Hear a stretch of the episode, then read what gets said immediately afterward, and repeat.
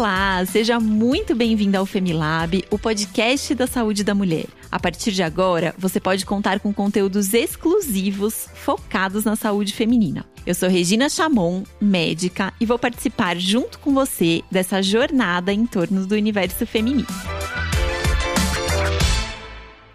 Lá nas redes sociais do FEME, você vai encontrar várias dicas de saúde e conteúdos sobre o universo feminino. Já tá seguindo a gente? No Instagram, estamos como Femilab e no Facebook, arroba Femilaboratório da Mulher.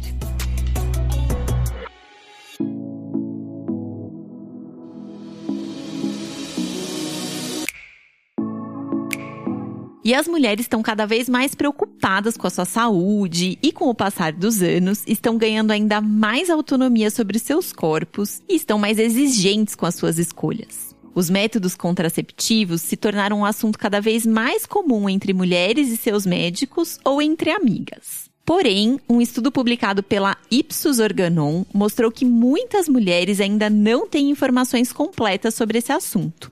Apenas 13% das mulheres entrevistadas afirmaram ter conhecimento pleno sobre planejamento reprodutivo, enquanto 36% afirmaram não ter nenhum conhecimento sobre o assunto.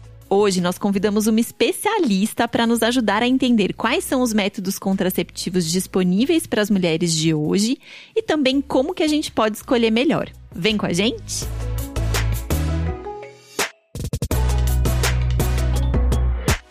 Nossa convidada é a doutora Daniela Marques Miyake, formada na Faculdade de Ciências Médicas da Santa Casa de São Paulo, com residência médica em ginecologia e obstetrícia também pela Santa Casa de São Paulo, especialização em medicina fetal, preceptor e chefe do Centro Obstétrico da Santa Casa de São Paulo desde 2008. Ela trabalha com ênfase na obstetrícia de alto risco e é proprietária e diretora técnica da clínica Viver Mais. Oi, Daniela, é um prazer te receber aqui no Femilab hoje para a gente falar sobre esse assunto que é essencial para as mulheres nos dias de hoje, né? Olá, tudo bom com vocês que estão em casa? Tudo bem, Regina? Gostaria de agradecer ao Laboratório Femi pelo convite, da gente poder vir parar um tempinho do nosso dia e discutir um assunto tão importante que é a saúde reprodutiva da mulher, né? Daniele, nessa mesma pesquisa aí da Ipsos que eu citei aqui no comecinho, 58% das mulheres diziam que usavam pílula anticoncepcional, 43% usavam o preservativo como método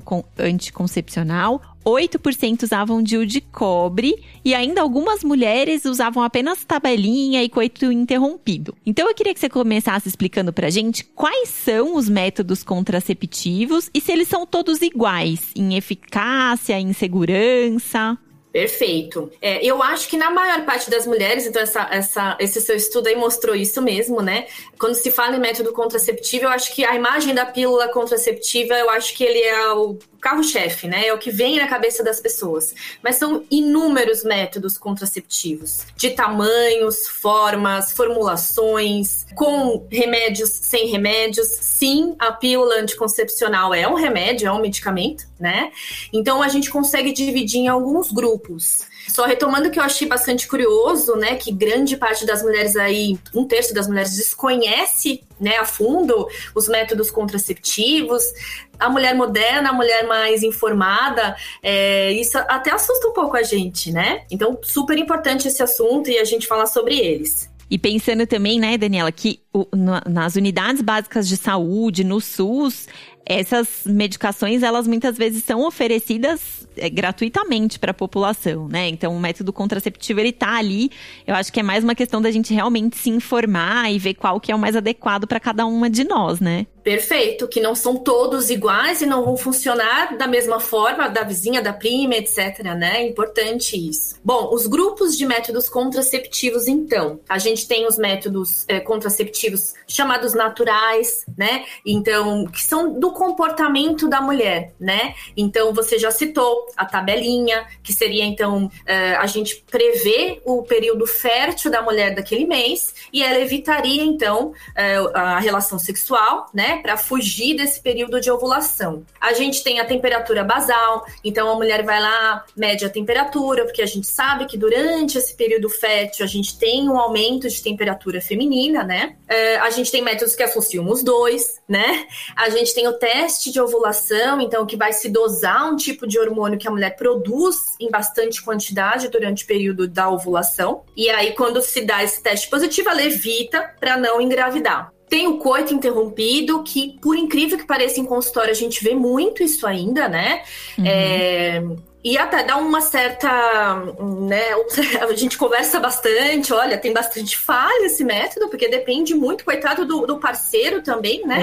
É, era isso que eu ia te perguntar, se esses métodos mais naturais, eles são métodos que estão mais sujeitos à falha. Com certeza, né? Então, os métodos naturais, os métodos comportamentais, eles estão intrinsecamente ligados a um comportamento biológico exato em todos os ciclos, né? Uhum. E, lógico, isso não acontece, né? É, período de estresse, alguma. Enfim, é, pode mexer com esse período de ovulação, na tabelinha, por exemplo, e a mulher escapar desse método. O que eu costumo brincar com as minhas pacientes é que tabelinha, o teste de ovulação, a temperatura basal, elas são importantes. A, medir o bulco cervical, né? Então, tem mulheres que têm aquela ovulação com bastante clara de ovo, né? Então, seria o período de ovulação. Eles funcionam mais para quem quer engravidar, sabe? Do que quem não quer engravidar, né? Porque eles têm muita falha, né? É para quem não faz questão, mas se engravidar também não vai ter problema, né? Exatamente. Aquele casal assim, ah, doutora, tudo bem, se vier não tem problema, nós estamos estáveis, né? Vai ser, vai ser, vai ser ótimo e vai ser, vamos ficar felizes. Mas é mais ou menos nesse sentido mesmo. Eles são os métodos que incluem mais falha, lógico, né? Uma taxa de, de insucesso maior. Uhum. Mas para quem engravidar, para quem quer engravidar, são ótimos ótimos recursos aí. Temos os métodos de barreira, então a camisinha feminina, a camisinha masculina. A feminina ela é pouco difundida, né? Eu acho que se fala pouco dela e eu percebo pelo consultório, enfim, que são pouquíssimas usuárias que acabam adaptando ao método, né? E lembrando, eu acho que é importante a gente estar tá falando de método contraceptivo, mas lembrando que as é, as infecções sexualmente transmissíveis, elas só são evitadas, né, meninas, pelo uso de métodos de barreira, que é a camisinha, seja feminina ou seja masculina, né? Então, acho importantíssimo isso, até nem para falar de taxa de falha de contracepção, que é alta também com a camisinha, né? Porque depende muito do comportamento do casal, né? Mas para evitar doença, né? É, bom, a gente segue aí então com temos as pílulas contraceptivas, né, que eu acho que é o nosso grande carro-chefe aí, como a gente falou, acho que é o que vem à cabeça da, da mulherada quando se fala em anticoncepcional. É, as pílulas contraceptivas, elas podem ser divididas em dois grandes grupos, né? Um grupo que tem um hormônio só, um grupo que tem dois hormônios. Esse grupo que tem um hormônio só, ele não vai menstruar, é de uso contínuo. O grupo que tem dois hormônios, dentro desse grupo também se divide em diversos diversas formulações, né? Então, a gente tem muito método contraceptivo. Além das pílulas, a gente tem o anel vaginal, né? Que tem dois hormônios também, que se coloca na vagina, também é um método contraceptivo. Temos os adesivos, que também tem dois tipos de hormônio. Temos as injeções, que também dois grupos. Um grupo só com um hormônio, um grupo com dois hormônios. E temos os dispositivos intrauterinos, que temos os sem hormônios, né, que são os dios de cobre e os dios de prata, e os dios hormonais, que são os dios que contêm um tipo de hormônio só, um tipo de progesterona. Além do implante, que voltou muito à moda aí hoje em dia, né? Não é o chip da beleza, tá bom? É um método contraceptivo regulamentado e bastante estudado, né? E então tem uma duração de três anos e fica no braço da mulher. Então, assim, são inúmeros, né, Regina? Assim, inúmeros, sim. inúmeros métodos. E como você falou, muitos deles disponíveis no SUS, sim. Sim. E aí, Daniela, acho que é importante, você falou sobre esses vários métodos que tem disponíveis, né? Acho que isso às vezes até angustia as mulheres de, gente, com tanto método, como é que eu vou escolher? Hoje em dia tem muita mulher querendo evitar usar hormônio e por um caminho menos invasivo para a saúde. Então, eu queria saber assim, como que a gente pode olhar para essa escolha? A gente sempre tem que contar com um médico para ajudar a gente. Quais são os critérios que ajudam uma mulher hoje em dia a decidir sobre qual método contraceptivo ela quer usar? Exatamente. É uma escolha em conjunto com o médico ginecologista dela, né? Porque tem muitas mulheres, sim, no meu consultório que não querem o uso de hormônio, e a gente tem esses métodos que não, não, né, não são hormonais, então, por exemplo, o de cobre, o de prata, o método de barreira, eu tenho bastante casais que acabam pegando esse método, né, e de fazendo de forma correta e sem falha, né, mas, de novo, depende muito do, dos usuários, né, e a escolha do método contraceptivo, ela deve ser feita em conjunto paciente com o médico, porque temos contraindicações também. Então vamos lembrar que são métodos, os hormonais, claro, que têm contraindicações. Então acho que fica claro a gente exemplificar, né? Então, por Ótimo. exemplo, a mãe que está amamentando. Então a gente sabe, tem o período ali da quarentena, né, pós-parto, que ela precisa retornar o corpo dela mais ao normal, seja parto normal ou cesárea, que a gente fala que é do resguardo, né, que não se tem relação sexual. Após esse período, ela quer se proteger, né? né? Imagina, bebezinho novo, bebezinho mamando. Ah, eu acho que a gente pode até desmistificar um pouquinho a questão de quem aleita, né? Quem está em aleitamento. Quem amamenta não engravida.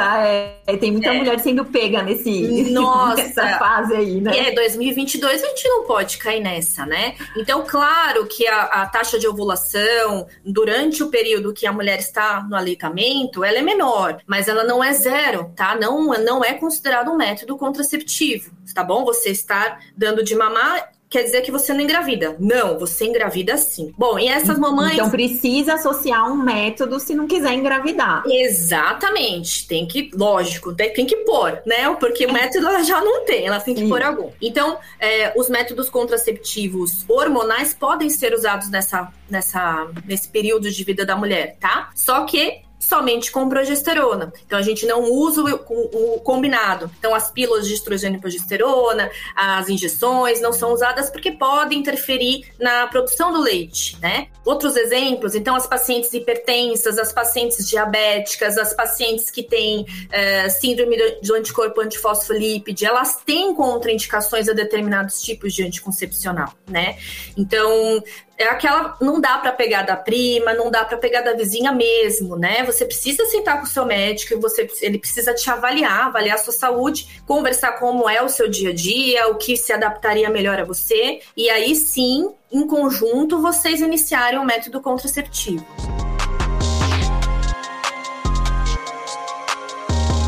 Ô Daniela, a gente ouve muito uma preocupação das mulheres hoje também com a questão da trombose, né? Que o anticoncepcional vai dar trombose, aumenta o risco de trombose. Isso é fato, não é? Como que se relaciona aí o anticoncepcional com a trombose? A, a trombose é uma doença, sim, bastante, que pode ser bastante grave. A gente se preocupa bastante até não só com a trombose das pernas, mas pelo fato de soltar um trombo e ir para o pulmão, né? Então, essa é a nossa maior preocupação.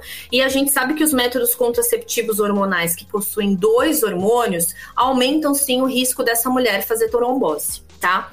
É, os métodos que são não hormonais não interferem, claro, né? Então, de cobre ou de prata. Os métodos com um hormônio só, então de progesterona, seja pílula ou implante, o DIU também não interfere nesse risco, tá?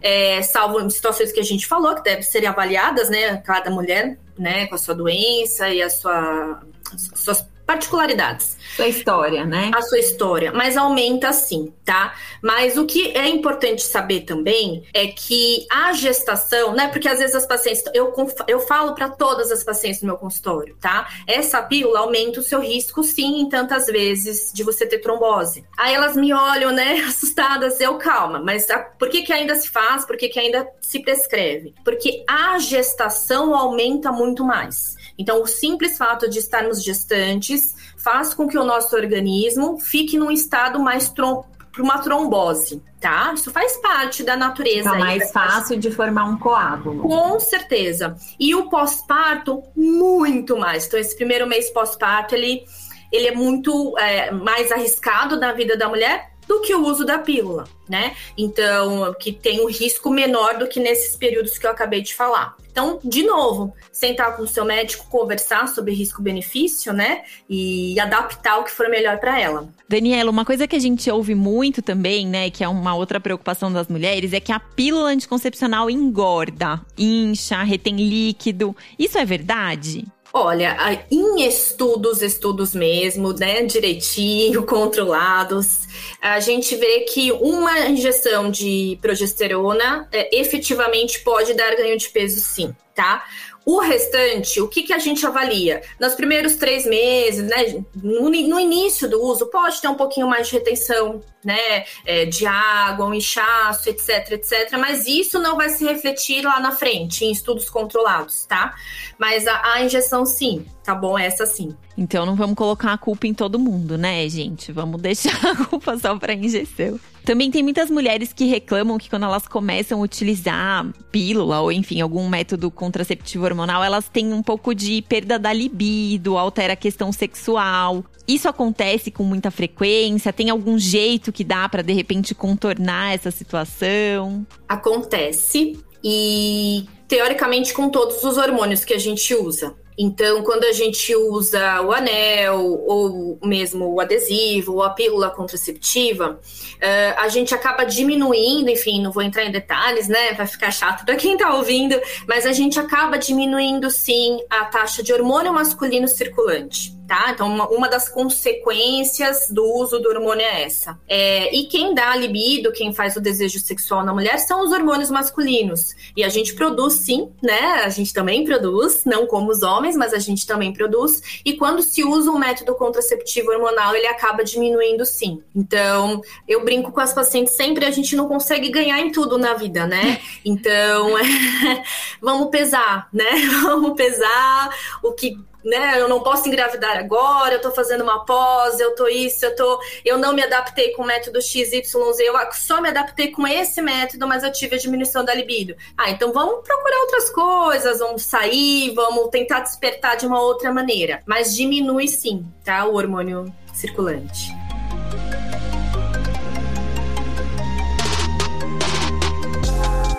Acho que a gente falou bastante aí sobre os métodos contraceptivos. E eu queria saber, Daniela, se tem um método que é melhor. Se você acha que tem um método que, nossa, esse é o melhor método. Tem sim, tem um método que é melhor. Um método para cada paciente. É o método dessa, o método dessa paciente né?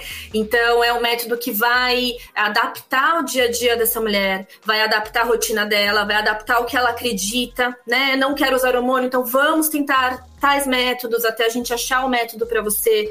Não, eu, eu preciso, porque eu preciso menstruar, então vamos usar a pílula dessa forma. É o método da mulher, é o método que ela vai aderir, é o método que vai trazer menos efeitos colaterais ou nenhum, né? Esse é o melhor método. Então, essa é a importância de sentar com o seu médico, de conversar, de entender sobre os métodos que existem por aí, né? Então, do profissional também chegar e dispor do tempo dele e falar: não, vamos lá, eu vou escrever aqui todos os que tem e você vai me falando que o que, você acha que vai ser legal para você. Ela precisa gostar, não eu, né?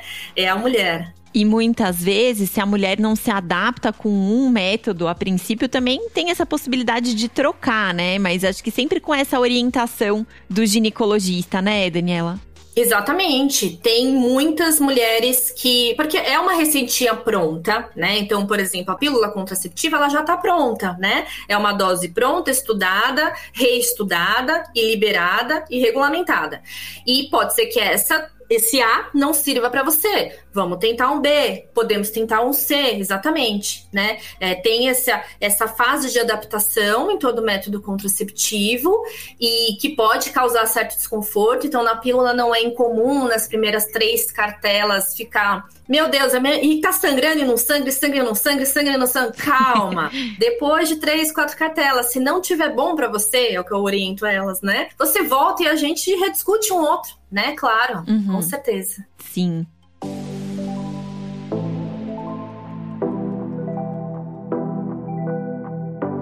Ô Daniela, aqui no nosso programa a gente recebe algumas dúvidas das nossas ouvintes. E a gente tem uma pergunta aqui hoje da Lúcia Gominho. Ela diz que ela tem casos de câncer genético de mama e ovário na família dela. E ela quer saber se a pílula anticoncepcional pode afetar a saúde dela e aumentar as probabilidades dela também desenvolver um câncer. Que pergunta difícil, hein? Mas acho assim, ó, se a gente pudesse resumir a pergunta dela, anticoncepcional aumenta a chance da gente ter câncer? Tá. Os anticoncepcionais, principalmente os hormonais, que acho que a gente está falando que é a preocupação né, das mulheres, é, são estudados há muitos anos, é, das diversas formulações e nas diversas, né, de um hormônio, dois hormônios, enfim. E até hoje a gente não determinou nada que pudesse é, causar um certo temor, né, de não, não vamos usar porque lá para frente você vai ter mais câncer de mama. O câncer de mama é o mais perguntado e no consultório consultório a gente vê isso bastante, porque ele é muito frequente, né? Então, tem estudos que dizem que uma cada oito mulheres ou uma cada doze mulheres, né, nesse intervalo, vão ter câncer de mama quando estiverem na menopausa. Então, é um número muito expressivo de mulheres, tá? E isso independente de se ter um fator genético ou não, né? É da população, né? É, infelizmente. E por isso que a gente faz o rastreio precoce, etc. Mas fica para uma outra conversa. Mas até hoje, né? Tá tudo bem regulamentado, então a gente não não deixa de usar por conta disso. Mas é claro que eu tenho pacientes que a gente pode conversar, né? Então, por exemplo, essa mocinha aqui, essa, essa moça que fez essa pergunta, é, ah, eu tenho na família, eu tenho muito medo, eu tenho amigas assim. Minha mãe teve, minha tia teve, minha avó teve poxa, vamos pôr um dia de cobre então, né? Você não uhum. pode engravidar, vamos pôr, né?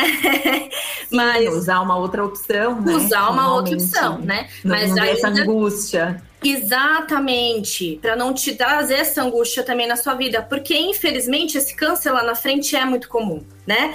Poxa, você começa a relacionar com muitas coisas da sua vida, mas ele é muito comum, né? Então a gente tem esse, esse essa preocupação. Sim, sim.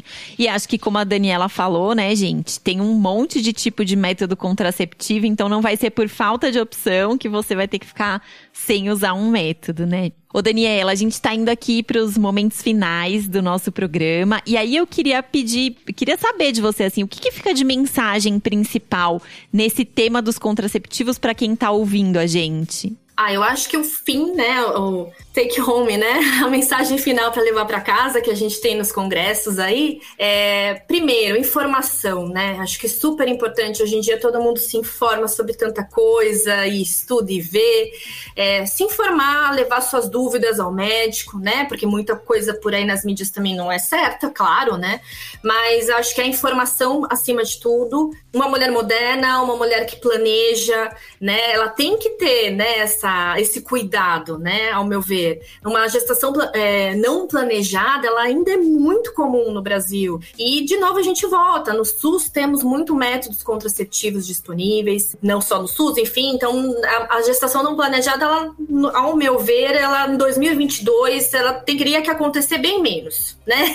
bem menos. Pode acontecer, claro, nenhum método Sim. é 100%. Acho que essa é uma mensagem final também, né? Uhum. Nenhum método contraceptivo tem 100% de eficácia, tá? Até a laqueadura, que eu nem falei aqui, que é a cirúrgica, né? Quando a gente vai lá e corta as, tubas, as, as tubas fora, também tem falha, então a própria natureza dá um jeito de refazer aquele caminho e a mulher engravida novamente. Então, esse é o mais seguro e também tem falha, então nenhum método é 100%, mas a gente tem que fazer a nossa parte, né?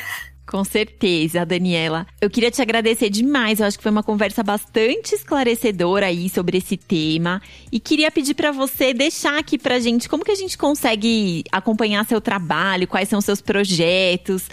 O pessoal, as meninas que estiverem ouvindo a gente, que quiserem ter mais informações com você, onde pode te achar? Bom, eu sou atualmente, né, como você já falou, eu tô na Santa Casa desde 99.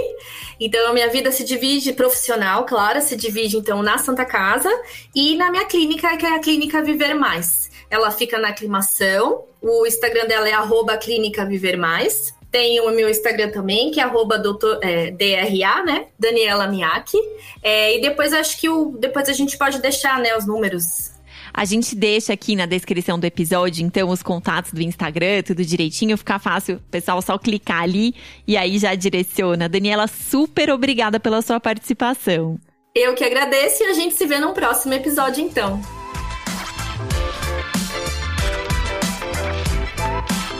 Se você que está ouvindo a gente gostou dos nossos conteúdos, compartilhe aí nas suas redes para que a gente possa levar essas informações para muito mais meninas e mulheres. Você também pode nos enviar dicas, sugestões ou dúvidas para os próximos episódios do Femilab através do e-mail femilab@laboratoriodamulher.com.br e esse Femi é com dois M's. Muito obrigada pela sua participação e até o próximo episódio do Femilab, o podcast da saúde da mulher.